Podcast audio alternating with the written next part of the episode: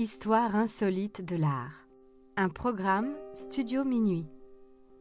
Auteur Sandrine Brugot. Idée originale John Mack. Musique David Rampillon. Narration Leilani Lémé. Enregistrement et montage Patrick Martinez-Bourna.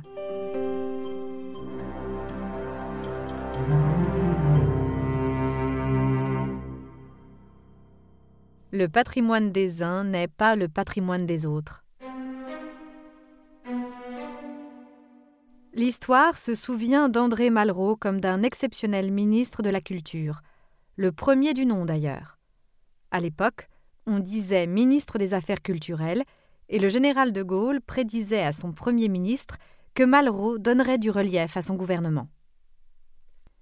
Dès lors, nous sommes en 1959. Sa mission est de rendre accessibles les œuvres capitales de l'humanité, et d'abord de la France, au plus grand nombre possible de Français, d'assurer la plus vaste audience à notre patrimoine culturel et de favoriser la création. Il donnera son nom à une loi en 1962. La loi Malraux vise à protéger le patrimoine historique et architectural de la France. Ainsi, les propriétaires d'immeubles anciens situés dans un secteur protégé ont la possibilité de bénéficier de l'avantage fiscal de la loi Malraux sur les travaux de restauration importants qu'ils effectuent. Le patrimoine, c'était important pour André Malraux, enfin surtout vers la fin et surtout le patrimoine français.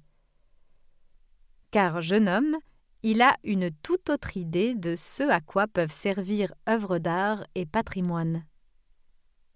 En 1921, le jeune André Malraux épouse Clara Goldschmidt. Lui vit à l'hôtel Lutetia et elle fréquente artistes et écrivains. Le couple aime la littérature et l'avant-garde culturelle. Il voyage beaucoup. Cette vie de bohème est assurée par l'argent de Clara qu'André décide de placer en bourse, notamment dans des mines d'or mexicaines.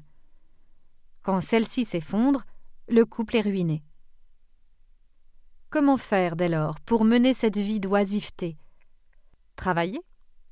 André a une meilleure idée qu'il expose à Clara. Le Cambodge regorge de temples charmants ornés de merveilleuses statues. Il n'y a qu'à y aller, se servir et revendre en Amérique le fruit du pillage. Ils en tireront à coup sûr de quoi vivre deux ou trois ans. Malraux contacte quelques amateurs d'art américains et obtient une autorisation de recherche du gouvernement français. Voilà, le pillage d'œuvres d'art comme moyen de subsistance est donc l'idée du futur défenseur du patrimoine. Et Malraux fait donc comme il a dit. André et Clara embarquent à Marseille à bord de l'Ancor. Vingt-neuf jours de traversée plus tard, ils retrouvent Louis Chevasson, ami d'enfance d'André, qui accepte de participer à l'expédition. Puis c'est Hanoï, Saigon, les boucles du Mékong, Phnom le Grand Lac et l'arrivée à Siem Reap, village proche des temples d'Angkor. C'est là qu'il rencontre le représentant de l'administration coloniale, qui lui explique que les temples de la région sont des monuments historiques protégés depuis peu par une loi. Oui, bien sûr. Sur ce, Malraux et sa femme, accompagnés de guides khmer, se dirigent vers Bantay Srey, un temple peu connu, à une trentaine de kilomètres au nord d'Angkor. Après deux jours de marche pénible, la merveille se dessine sous l'extravagante végétation. Construit au Xe siècle dans du grès rose, le temple est dédié à Shiva, seigneur des trois mondes, et en ruine. Après deux jours de labeur et d'angoisse, l'équipe charge quatre grands morceaux de bas-relief et une tonne de pierres sculptées sur les chars à bœufs. Retour à Phnom Penh où les choses ne se passent pas comme prévu. La police attend les trois voleurs de pied ferme.